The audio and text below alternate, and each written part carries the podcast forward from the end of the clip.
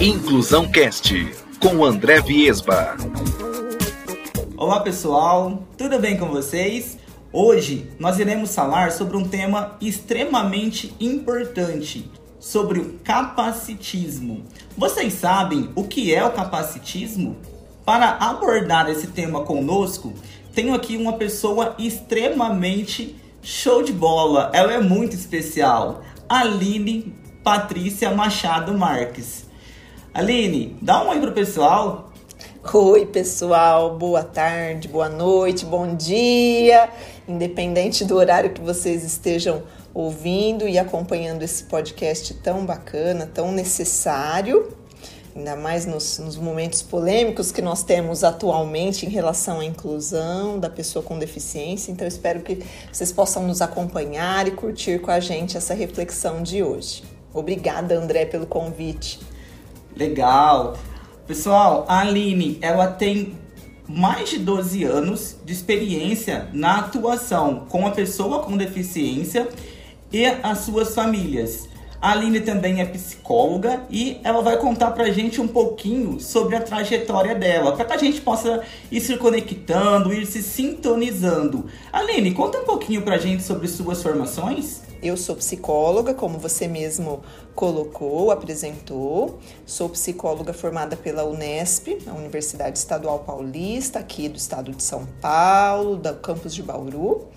E depois da minha formação inicial, eu tive a chance de participar de alguns cursos em nível de pós-graduação, né, os maiores na área de informática em saúde, a busca de recursos tecnológicos no atendimento isso pela Unifesp, Universidade Federal de São Paulo. Depois eu consegui realizar um curso na área de educação empreendedora, também com foco no desenvolvimento empreendedor da pessoa com deficiência, pela Universidade Federal de São João del Rei, de Minas Gerais. E esse ano concluí recentemente o curso de psicopedagogia e neurociências pela Universidade Paulista, aqui em Ribeirão. Fora outros cursos menores, né, na área do atendimento à pessoa com deficiência. Como você falou, a minha experiência de trabalho maior, né, prioritária é no atendimento a esse público e às suas famílias, o acompanhamento de profissionais que também lidam com essa questão, com esse contexto, professores, outros técnicos em saúde, gestores e sempre instituições especializadas de atendimento. Então, durante esse tempo, eu tive chance de participar e colaborar com várias instituições dentro da cidade de Ribeirão Preto e fora, na região de Ribeirão Preto, tanto públicas quanto privadas. Além disso, eu sou psicóloga clínica e atuo no consultório em atendimento particular aos pacientes, não só pessoas com deficiência, né, mas também é, as pessoas com deficiência. Pessoal, vocês perceberam que hoje eu estou muito bem acompanhado. Ah, obrigada! Essa pessoa aqui, ela realmente é um excelente profissional e eu tenho certeza que ela vai poder contribuir muito com o nosso tema. Aline, estamos apresentados. Vamos dar início ao nosso diálogo para a gente começar a compreender um pouquinho do que é o capacitismo. Ok. Por muitas vezes a gente se depara na mídia, nas, nas mídias sociais, com esse termo. Você traz para a gente o que seria o capacitismo? Olha, André, eu entendo o capacitismo, esse conceito, esse construto, como se fosse uma lente. Para quem está nos ouvindo, acho que nós podemos falar nessa analogia, essa comparação que facilita a visualização. Imagina que quem é vidente, eu, por exemplo, eu sou míope. então eu preciso, eu uso essa prótese, que é esse óculos que me ajuda a ter uma visão mais nítida. Eu preciso dele para as minhas funções. Então, eu, eu tenho essa lente que me faz enxergar o mundo. Para mim, o capacitismo é mais ou menos isso. É como se a gente colocasse uma lente na frente dos nossos olhos, os sentidos pelos quais a gente, através dos quais a gente se apropria, a gente compreende o nosso mundo, a nossa realidade, nós enxergamos de uma determinada maneira. E o capacitismo é uma lente que faz com que a gente enxergue o mundo de determinada forma. Que forma? É buscar dar valor às coisas, às pessoas, aos processos a partir de uma lógica focada na capacidade. Então é entender que aquilo que demonstra capacidade tem mais valor do que aquilo, do que aquela pessoa, do que aquele processo que não tem tanta capacidade. Mas essa ideia, ela diz respeito a uma capacidade específica. Nós temos um ideal do que seja bom. E esse ideal, para falar disso, acho que a gente não pode deixar de contar um pouco do sistema político econômico que nós vivenciamos, que é o capitalismo, é o sistema neoliberal. Dentro desse sistema capitalista, nós entendemos que tem valor aquela pessoa que produz e produz rápido e produz de uma determinada maneira, ela tem um determinado desempenho. Tudo que foge dessa lógica, dessa ideia, é como se não tivesse valor. Então a gente diz que é uma lógica capacitista, ela é focada na capacidade como que esse capacitismo, como que essas atitudes, elas se configuram no nosso cotidiano?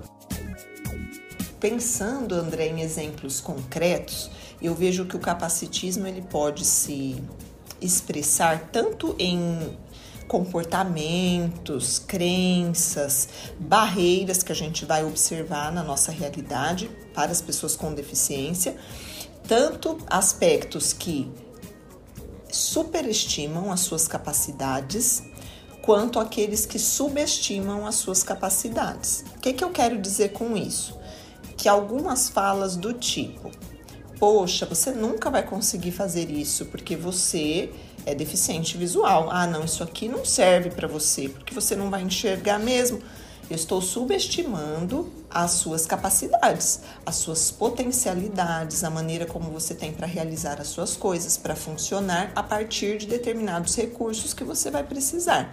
Mesmo que você realize algo diferente de mim, é, sendo oportunizado um corpo de recursos suficientes e adequados, você também vai conseguir chegar em resultados similares ou até melhores do que eu que enxergo, por exemplo. Mas você precisa dessa oportunidade. Quando eu subestimo a sua capacidade, eu estou olhando para você e te avaliando, te rotulando a partir de uma lógica capacitista que subestima mas nós também temos a outra face da moeda. Muitas vezes, socialmente, nós vamos ouvir algumas falas e, e nos defrontar com algumas atitudes que, a princípio, se você não olhar criticamente, parece que elas é, revelam um, uma acolhida à pessoa com deficiência, um elogio, uma gratificação, mas na verdade, por trás disso, existe a lógica capacitista. Vou dar um exemplo para os ouvintes, André, da nossa preparação do podcast. Antes de nós gravarmos, a gente conversou um pouco e você me mostrou algumas coisas no seu celular com o leitor de tela que para os ouvintes que acompanham o podcast com o André, os episódios anteriores, eles vão ter exemplos de como funciona esse recurso, né? Eu não me lembro ao certo se vai vir antes ou depois desse episódio. Tá antes. Tá antes, né? O seu exemplo do leitor de tela. O leitor de tela, para mim que sou vidente, não uso esse recurso diariamente, é meio que um mistério, porque ele tem velocidades diferentes. Se eu ouço numa velocidade bem lenta, consigo entender perfeitamente, mas a velocidade que o André ouve, pessoal, é diferente, porque ele já está habituado, já está acostumado, foi treinado e se habituou, consegue fazer isso numa velocidade rápida, que para mim é muito difícil. Não passei por esse treinamento. Se uma pessoa que não analisa isso criticamente ouve esse leitor de tela, vai pensar: André do céu, você tem um superpoder! Um super-herói! você desenvolveu um sentido que é diferente de qualquer outra pessoa. Ou então, André, você já ouviu aquela você sente com as mãos? Porque olha como você lê em braille, o leitor, o, o ouvinte que tiver né, nos acompanhando, não souber o que é o sistema Braille, vai entender, né, que são aqueles pontinhos na folha que a pessoa com deficiência visual vai fazer a leitura a partir do toque. É algo muito difícil, que requer uma sensibilidade diferente, mas que envolve um treino, né, André? Uma habituação, uma ambientação. Não é algo impossível ou que foge de uma capacidade humana, mas fez parte do seu treino. Assim como eu, na minha vivência, tenho outros treinos e sou habituada a outras coisas que você não foi. Não quer dizer que eu tenha um superpoder. Quando alguém fala isso, Poxa, essa pessoa com deficiência é um exemplo de superação. Ela faz muito mais do que seria capaz. Ela tira leite de pedra. Essa pessoa aparentemente está fazendo um elogio, está é, enaltecendo as suas capacidades, mas por trás está a lógica capacitista. Por quê? Porque de todo jeito eu estou querendo dizer assim: olha, você não faz parte desse ideal normal de uma capacidade mas por algum motivo nessa brechinha você entrou e você está se sobressaindo. Não é para você fazer parte desse grupo, desse grupo seleto, né, do ideal de perfeição, do que seja uma pessoa adequada, ajustada. Mas olha que você conseguiu né?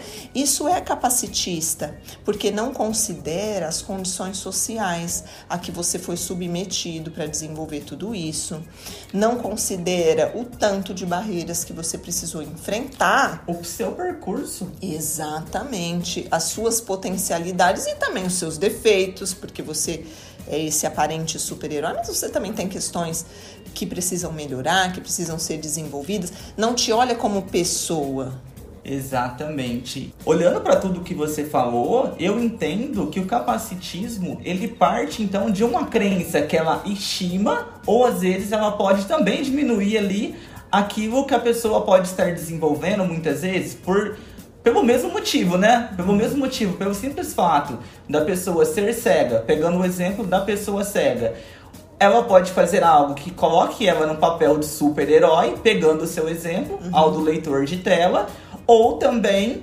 é, diminuir aquilo que ela poderia fazer por, pelo mesmo motivo. É isso? É isso, André. É, o capacitismo é um conjunto de ideais, de crenças, como você muito bem disse, que não são construídas de hoje, elas são históricas. Às vezes, quem está nos ouvindo, nos acompanhando, vai pensar: poxa, eu, eu já falei tantas vezes para um colega com deficiência que ele era um exemplo para mim. Eu nunca quis dizer que ele era menos. Mas essas falas, elas nos são ensinadas ao longo do nosso histórico de desenvolvimento e muitas vezes nós não paramos para pensar de forma crítica de onde elas vieram, por que é que nós chegamos aqui pensando isso, mas nós fomos expostos a isso durante toda a nossa história, nos habituamos a fazer dessa forma e muitas vezes estamos até através dessas falas, desses comportamentos, aliviando um sentimento de culpa, de constrangimento que nós nutrimos internamente e não nos damos conta disso em relação à pessoa com deficiência que está ao nosso lado. Dentro da psicologia, nós sabemos que nós temos diversos mecanismos de defesa para lidar com a realidade. Então, a pessoa que não apresenta uma limitação, ela tem a sua maneira de lidar com o mundo. De repente, ela se sente tão mal de estar do lado da pessoa com deficiência e não conseguir lidar com ela da forma adequada que ela cria essa maneira de de agir, de falar, de lidar, porque aparentemente ela está diminuindo a sua dissonância interna, a sua dificuldade em olhar para isso de frente e assumir quem essa pessoa é de fato. A pessoa, não aquele corpo, não aquela parte, não aquele diagnóstico. A pessoa que é muito além disso. Então, respondendo a sua pergunta, sim, envolve crenças. Sim, é um conjunto de crenças, de comportamentos, de sentimentos e que são estruturantes. O que, que nós queremos dizer com isso? Assim como a gente pensa em conceitos como racismo, por exemplo, que é voltado a outros grupos que também sofrem vulnerabilidades e discriminações são, são paradigmas estruturantes, são conjuntos de pensamentos, de ideais, de comportamentos e sentimentos que criam maneiras de fazer em relação, né? Então, é interpessoal, é social. A partir desse conjunto de crenças, eu me comporto de uma determinada forma, eu faço coisas, eu crio barreiras ou eu destruo barreiras eu me aproximo ou eu me distancio, então eu estou estruturando, eu estou criando concretamente uma maneira de agir na realidade objetiva, na realidade que a gente vive de fato, prática, né, na nossa rotina. Ficou claro para você? Ficou claro. E aí, enquanto você falava de toda essa questão, até meio que histórica, uhum. Eu, eu me lembrei ali do, do, do, daqueles primeiros períodos da história, uhum. na questão da antiguidade, da forma que as pessoas com deficiência, como elas já eram vistas nesses períodos.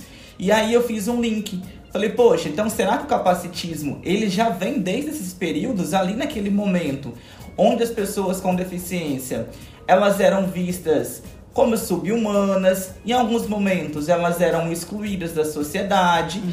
No período é, sequente, elas eram supervalorizadas. Exato. Isso seria capacitismo já naquele momento, Aline? André, eu entendo que sim, mas não com essa formalização, essa sistematização que nós temos agora. O termo capacitismo é algo extremamente novo no grupo de autores, de estudiosos dessa área. É algo que nós estamos pensando agora e que não envolve só a questão da pessoa com deficiência, mas também outros grupos que sofrem essas discriminações. É sempre essa ideia do que é ser capaz ou não de acordo com uma determinada ótica é, de, de acordo com um determinado ideal. Mas quando nós olhamos, sim, para o histórico da pessoa com deficiência, desde da, da antiguidade até os dias atuais, é possível sim que a gente entenda que nas mudanças nessa forma de olhar sempre esteve presente esse sentimento de menos-valia e que hoje, ainda bem, eu vejo que nós estamos num processo de entrar numa nova era, num novo entendimento. Quando a gente lembra da antiguidade, vai estudar a respeito disso, nós sabemos que houve um momento, como você bem disse, que a pessoa com deficiência era tida como anormal. Né? Então, na Grécia Antiga, por exemplo, em que eram sacrificadas as crianças com deficiência, se aquela criança nascia com uma determinada limitação, ela era é, imediatamente sacrificada, ela não faria parte daquela sociedade. Dentro do ideal grego, a gente sabe quando vai estudar a história da arte, que é extremamente interessante, né? Pensar no antropocentrismo, no ideal do homem, que até hoje a gente pensa assim, né? Se nós estamos falando de capacitismo, até hoje o ideal é esse, né? O que, que seria um, um corpo ideal, quando nós vamos pensar na métrica do corpo grego, na pose grega, o que, que era isso, né? O mundo girando em torno do homem, antropocentrismo, né? Então, naquela época, o que se buscava era o ideal da perfeição humana, que era o mais próximo dos deuses. Eles tinham uma religião politeísta, enfim tudo que fugia a isso não fazia parte, tinha que ser excluído e a pessoa com deficiência entrava nessa leva, nesse movimento. Então ali você já tem um, um ponto que é sim capacitismo, é capacitismo, desculpa, embora não houvesse esse nome formalizado. Quando a gente passa para uma outra lógica, de que a pessoa com deficiência na era medieval, na era que vai ser influenciada pela questão da Igreja Católica, e aí a pessoa com deficiência é aquela que ora é vista como um anjo, uma pessoa que veio para esse mundo porque ela tem uma missão. E, e aquelas pessoas que vão acolhê-la, elas têm também uma missão. Então eu sou mãe desta pessoa que surgiu na minha vida e que tem deficiência porque por algum motivo eu vou ter que cumprir essa jornada junto com ele, né? É um presente de Deus. Então tinha essa ideia em contrapartida, a ideia do demônio, da possessão, ou como um castigo, nós temos essa era. Depois, nós podemos observar o surgimento de políticas que vão olhar para a pessoa com deficiência como sendo alguém parte da sociedade que requer alguns espaços para se desenvolver, mas ainda de uma maneira bastante segregada que é o momento das classes especiais, as instituições voltadas à acolhida das pessoas com deficiência, porém marginalizadas, né? Então são aqueles lares, as escolas especializadas que cumprem o seu papel de acolher, de desenvolver, mas não dentro de uma perspectiva inclusiva. Nesse contexto vem o momento do foco na reabilitação. Inclusive tem um texto que eu acredito que você vai colocar na referência bibliográfica de alguns autores chilenos que trazem um pouco dessa perspectiva histórica e eles dão muita ênfase nessa mudança que é o que nós estamos vivendo na atualidade, a mudança de uma era focada na questão médica, patologizante da deficiência. Então, o que vale é pensar que a pessoa com deficiência ela tem uma série de características que a englobam num determinado diagnóstico e quem diz isso é o médico e que para isso existe uma reabilitação, existe uma cura, existe uma perspectiva de evolução, é o que nós estamos vivendo agora, na era das clínicas, das terapias, dos momentos de reabilitação das equipes, mas diante dessa perspectiva, nós ainda não estamos pensando que a mudança é social é, num todo, né? Não é nós ainda não estamos apenas pensando que nós temos que mudar as barreiras sociais, nós ainda estamos fincados nessa ideia patologizante, essa ideia da saúde e doença. Só que nós estamos caminhando, e vejo isso com muito bons olhos, para uma outra frente de análise que é muito mais social. Então, a falha, a lacuna, o vazio não está na pessoa com deficiência, mas no contexto social. Quem é deficiente é a sociedade que não consegue incluir todos que fazem parte dela, cada um com as suas particularidades.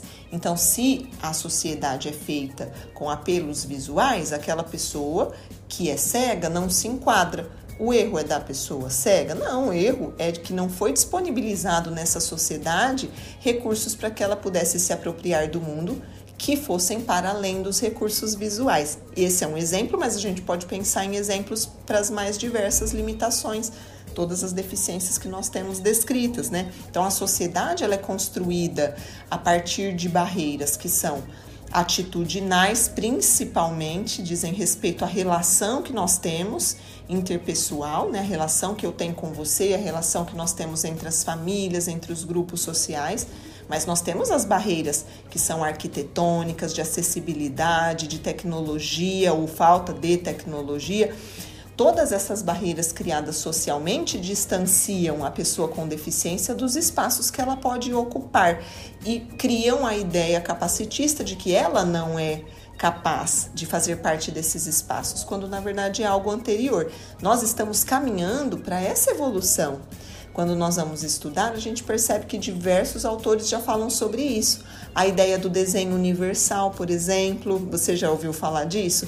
Esse conceito né, de que tudo que nós formos fazer a partir de agora, nós temos que fazer para que todos sejam incluídos.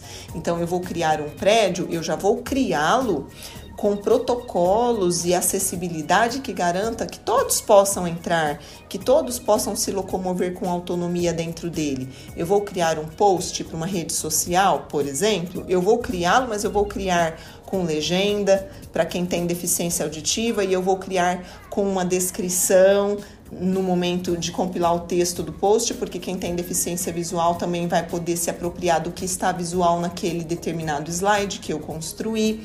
Isso é pensar em desenho universal, é pensar em criações que abarquem, que englobem todas as possibilidades humanas. E aí é muito legal pensar que nós estamos, André, nesse entremeio. Ninguém dorme retrógrado e acorda progressista. A gente ainda está no dever, no processo de transformação. Isso é muito gostoso. Talvez a gente veja essas mudanças lá na frente. E nós estamos vivendo ela nesse momento. Aline, muito rica sua fala. Tenho certeza que o pessoal está gostando muito. Eu aqui também tenho aprendido muito com você ao te ouvir. Como eu falei, pessoal, é uma pessoa realmente muito especial, um ser de luz. É, Aline, eu queria saber um pouquinho de você, olhando pra, pela perspectiva da psicologia, uhum. como que essas atitudes capacitistas, que às vezes elas podem acontecer até mesmo de forma inconsciente, Sim. Como que elas refletem nas pessoas com deficiência? André, é muito interessante a, a sua questão, porque pouco se diz a respeito disso. Inclusive, eu vejo que, do ponto de vista científico, nós vamos ter dados a respeito dessa questão lá na frente, né? Até porque o termo capacitismo e estudar sobre isso, se debruçar sobre essa construção social, é algo muito recente. Então, nós vamos ter mais embasamento lá na frente, daqui a alguns anos. O que eu vejo como psicóloga? Quando nós vamos construir a nossa identidade, todo ser humano passa por esse processo, não é? A gente nasce num determinado grupo familiar, nós temos as nossas pessoas de referência e nós vamos vivendo as nossas experiências, nos apropriando das vivências, da realidade, vamos nos construindo. Nós temos uma identidade um conjunto de valores, de crenças, de saberes, a forma como nós nos comportamos, o nosso funcionamento interno, né? A psicologia vai olhar muito para isso. Ok, isso é, não é construído só na esfera que nós chamamos de intrapessoal, só diz respeito à pessoa. Não, é uma construção que é também inter, ela depende da relação com o outro porque muitas vezes é o outro que é o nosso espelho de quem nós somos e o que nós realizamos por meio das nossas ações.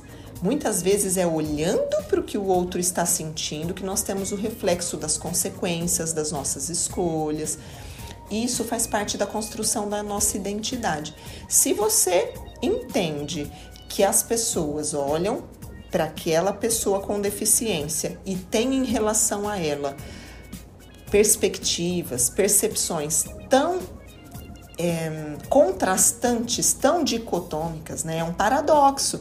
Então você é um exemplo de saúde porque você é superação, mas ao mesmo tempo seu corpo é um defeito. Você não consegue uma série de atividades, mas ao mesmo tempo você é uma superação. É um ponto de vista tão contrastante nele mesmo, que quando a pessoa com deficiência olha para isso, ela não consegue ter um parâmetro claro do que ela gera nas pessoas, de quem ela é. Isso traz um conflito muito grande e gera sofrimento psíquico, com toda certeza. Para que a gente consiga passar por isso, é preciso que a gente trilhe. E quando eu falo a gente, estou me referindo à pessoa com deficiência, né? Ela precisa trilhar um caminho de autoconhecimento que é muito duro ao olhar para todas essas nuances sociais, observar tudo isso a que ela está submetida, que é muito maior do que só o contexto dela particular, é uma luta tão grande, né? Tão maior do que ela tem um peso tão grande.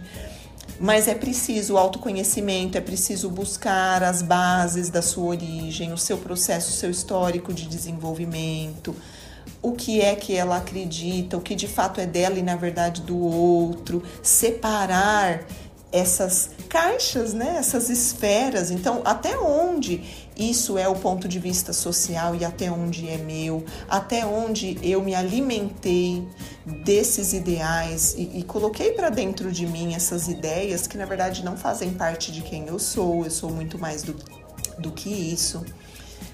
É, eu, eu entendo que é é por aí, é, é, esse sofrimento né, da busca da identidade. Outra questão que eu vejo forte como geradora de adoecimento é o cansaço que as pessoas com deficiência vivenciam por ter que provar o tempo todo que elas são capazes numa sociedade que lhe dita incapaz ou que dificulta a expressão das suas potencialidades.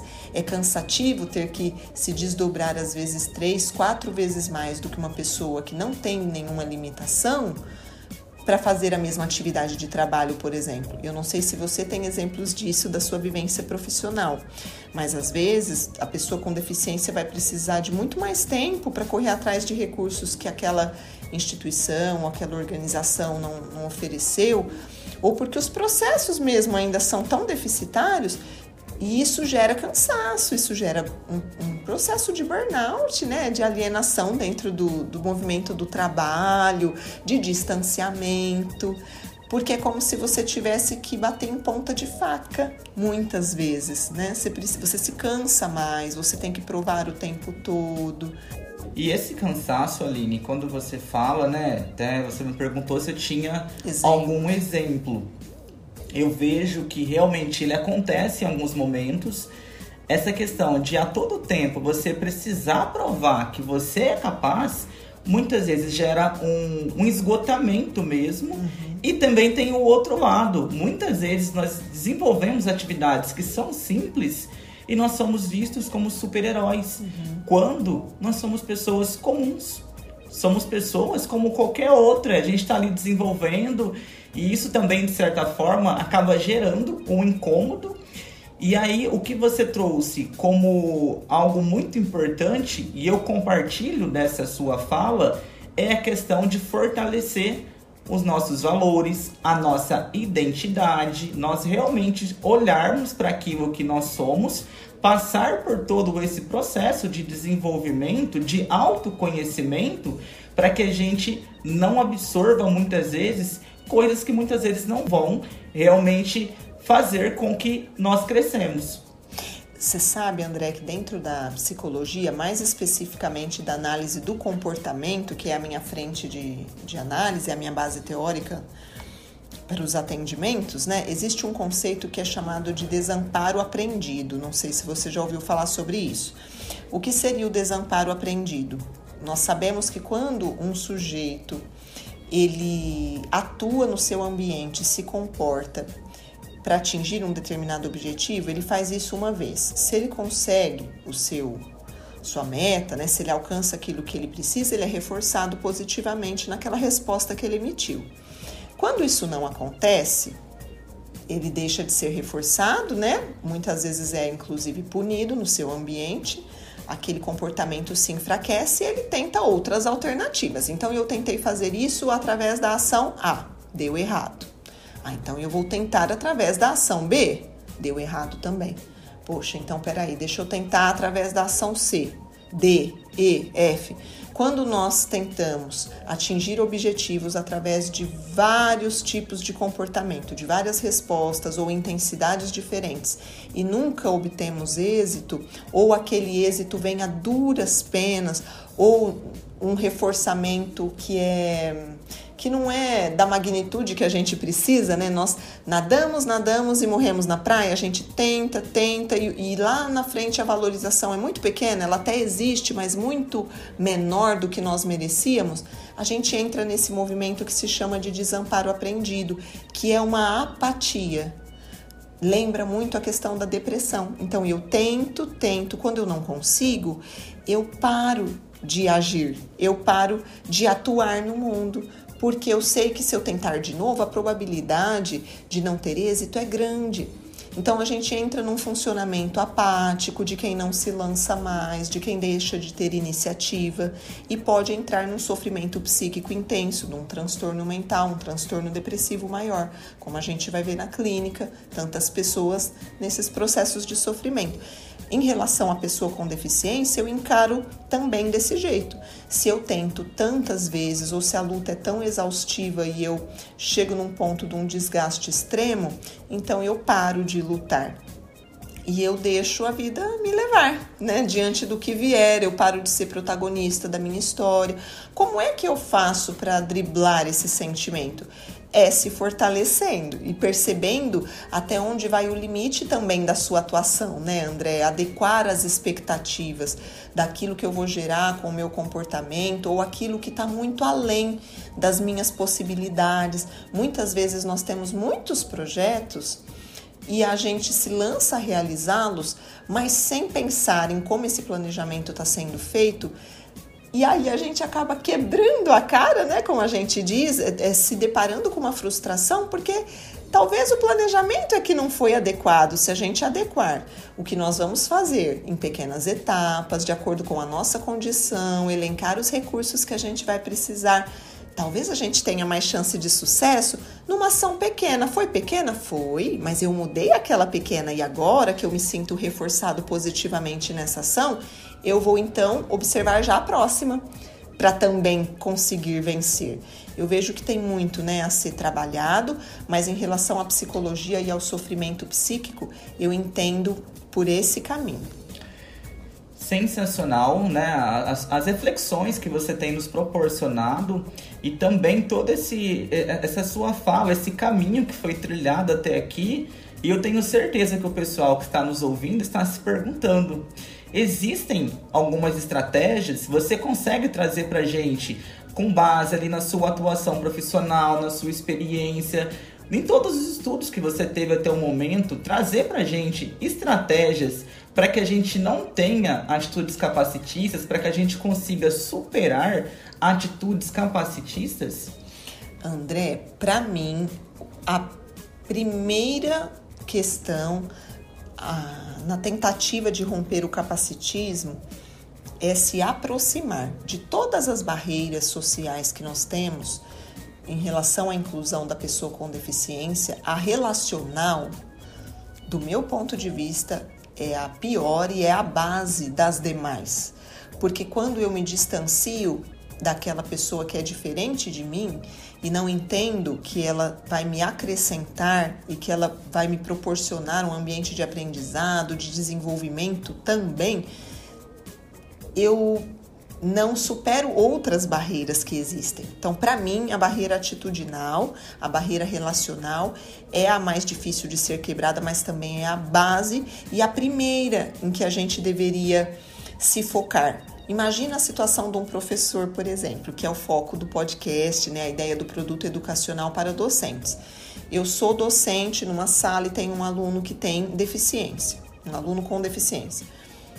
Se eu não me aproximo dele para conhecê-lo, entender quem é ele, de forma genuína, de maneira fluida, de coração aberto, como a gente diz, né? Se eu não faço isso é, espontaneamente, com vontade de me aproximar, de entender qual é a história desse aluno, quais são as necessidades que ele apresenta, na sua história o que é que deu mais certo, o que é que não deu muito certo, porque embora os diagnósticos sejam iguais, André, as pessoas não são. Uma pessoa com deficiência visual total é totalmente diferente da outra pessoa com deficiência visual total. Talvez para uma, de acordo com o seu histórico de aprendizagem, de desenvolvimento, um determinado recurso vai funcionar muito bem, mas para o outro não porque ele não foi exposto àquilo, não foi aquilo que ele aprendeu. Talvez para aquele segundo seja outra coisa que seja um facilitador, um mediador. Então eu preciso me aproximar, eu preciso me desprender do meu mundo, dessa ideia do conhecido, de sair da caixinha da zona de conforto e me lançar a estar próximo. Olha, quem é você? Como é que é bom para você? Se eu fizer desse jeito, te ajuda? Ah, não ajuda. Ah, então e se a gente tentar dessa outra forma? Sem um, um constrangimento, sem uma ideia de que nós seremos invasivos. Eu já tive a chance de ouvir relatos de algumas pessoas com deficiência bem próximas, amigas, que, que trazem essa ideia. Olha, me incomoda muito quando as pessoas vão falar comigo cheio de, como a gente, os, os mais antigos diziam, cheio de nove horas, né? cheio de mimimi, é, é, com muitas ressalvas, pisando em ovos, né? Não precisa disso, seja você mesmo, se Posso aproxime. dar um exemplo? Pode. É muito comum, às vezes, as pessoas perguntarem o seguinte: Você viu tal coisa? Você viu o futebol ontem? A pessoa vai responder: Eu vi. Nossa, você me desculpa. Você ouviu, né? Não, pessoas. da minha forma, eu vi o futebol. Não precisa se mudar o termo. E aí, Aline, por tudo que você trouxe agora nessa questão do relacionamento, desse aproximar, eu entendo que a palavra aqui que ela é essencial seja o se permitir. Exato se permitir, André. E aí, quando você de fato se aproxima, se coloca no lugar, tenta desenvolver essa sintonia com a pessoa que tem deficiência, com o seu aluno, por exemplo, né? Que nós estamos falando dos professores. Aí, a partir desse momento, você já entendeu o contexto, você já entendeu quem é aquela pessoa. Aí você vai conseguir buscar mais alternativas sistematizadas, formalizadas. Ah, então esse meu aluno, ele atua melhor quando ele usa um leitor de tela. O que é leitor de tela? Aí eu vou aprender, então eu vou buscar informação, eu vou saber o que é esse recurso, como se compra, se tem gratuito, onde é que eu consigo, o que, que eu preciso, vou fazer um curso para me instrumentalizar, vou proporcionar para ele no seu ambiente de aprendizagem. Esse é um exemplo pequeno, né? Mas em relação a isso, nós teríamos muitos outros. A ideia é que buscar recursos ou criar, né? Muitas vezes eu já criei coisas com as próprias mãos para ajudar um determinado paciente, com recursos básicos, com papelão, com casquinha de ovo, com, com coisas simples, mas que para ele funcionava, porque primeiro eu entendi a necessidade dele. Muitas vezes são coisas de baixo custo, não precisa inventar a roda. Mas existem coisas prontas, lógico que se você tiver possibilidade de adquirir, vão ajudar, vão. Mas antes de tudo, eu acho que é a relação. A partir dela vão vir as outras, né? Aí você vai entender a importância de uma rampa, você vai entender a importância de um semáforo sonoro, de outras estratégias da tecnologia assistiva, o que quer que, quer que seja, né? A tecnologia assistiva. Que outros recursos a gente vai precisar? Que vão sair da esfera do capacitismo, porque eu estarei ajudando esta pessoa a se apropriar da realidade e do mundo e desenvolver as suas capacidades a partir de determinados recursos. Eu vou tornar aquele contexto educacional de fato inclusivo, porque eu vou proporcionar espaço para ela se desenvolver com o que ela precisa. Aí sim, com recursos, ela vai poder demonstrar se ela é boa nisso ou naquilo, porque ela é pessoa, ela é muito mais do que uma deficiência. Um aluno, de repente, vai gostar muito mais de história e o outro de geografia, independente da deficiência que ele tem ou dele não ter nenhuma limitação aparente. Ok, mas ele só vai demonstrar essas potencialidades e as suas dificuldades se os recursos mínimos forem oferecidos. E eu proporciono recursos se eu me coloco próximo. Então, para mim, o primeiro passo é esse. Sensacional. Aline, muito feliz aqui de estar com você aqui com a sua participação, né? Sua contribuição, muito mais do que participar. Você realmente contribuiu muito com a nossa reflexão. Gostaria que você deixasse pra gente uma dica, uma dica final. É, eu, eu gostaria muito que as pessoas conseguissem entender, André, que pode ser um processo leve, que pode ser tranquilo, que pode ser fácil se a gente mudar a nossa perspectiva. É só inverter a lógica, né? Entender que muitas vezes o erro está nas barreiras, está em mim que não me aproximei e, e, e seguir e se aproximar e tocar a vida feliz e todo mundo poder contribuir um com o outro. O gostoso é isso, é muito mais fácil do que as pessoas imaginam, é muito mais leve do que as pessoas imaginam. Ainda existe muito preconceito, principalmente em relação à inclusão profissional da pessoa com deficiência, sobre as suas capacidades e o seu ideal né, de desempenho no trabalho. E as pessoas, os gestores, muitos imaginam que seja um processo dispendioso, complexo, difícil. Mas não é, gente. Não é não. É gostoso e todo mundo ganha porque eu aprendo, você aprende e tem muitas questões que você por conta da sua história desenvolveu e você vai me passar e eu vou me ampliar nisso. O Vygotsky, que é um autor da psicologia do desenvolvimento, da aprendizagem, ele traz um conceito fundamental que é da zona de desenvolvimento proximal. Os professores estudam muito disso, né? Então talvez não seja um termo estranho para eles. É a ideia de que eu só me amplio na relação com o outro e através da linguagem. Então eu posso passar aquilo que eu já sei para um, um colega menos favorecido, menos é, desenvolvido na cultura. Aquela determinada habilidade que eu sei, ele ainda não sabe, então ele aprende comigo. Mas aquela que ele sabe eu não sei, eu aprendo com ele. E aí esse círculo se amplia. Então agora eu sou uma Aline maior porque eu aprendi com o André. E você também aprendeu comigo hoje. Com certeza. E agora outros vão aprender com a gente. E esses também vão ensinar para outros. E a gente está em constante aprendizado e somos uma rede, André. Então, o que eu queria, gente, que ficasse é isso. Pode ser leve, pode ser tranquilo. Basta que a gente queira que seja assim e que a gente se mobilize para que seja. É o verbo esperançar, né? Essa ideia de Paulo Freire é esperançar. Eu não espero só, eu faço acontecer através também do, dos espaços de garantia de direitos. Eu me posiciono, eu me faço ouvir e crio uma realidade nova. Aline, mais uma vez, gratidão por todo o conhecimento que você nos trouxe aqui hoje. Realmente foi um episódio maravilhoso. Obrigada. Estou muito feliz e acredito que, que os nossos ouvintes também estão. Muito feliz. Gratidão novamente. Ah, eu que agradeço, André, pelo convite.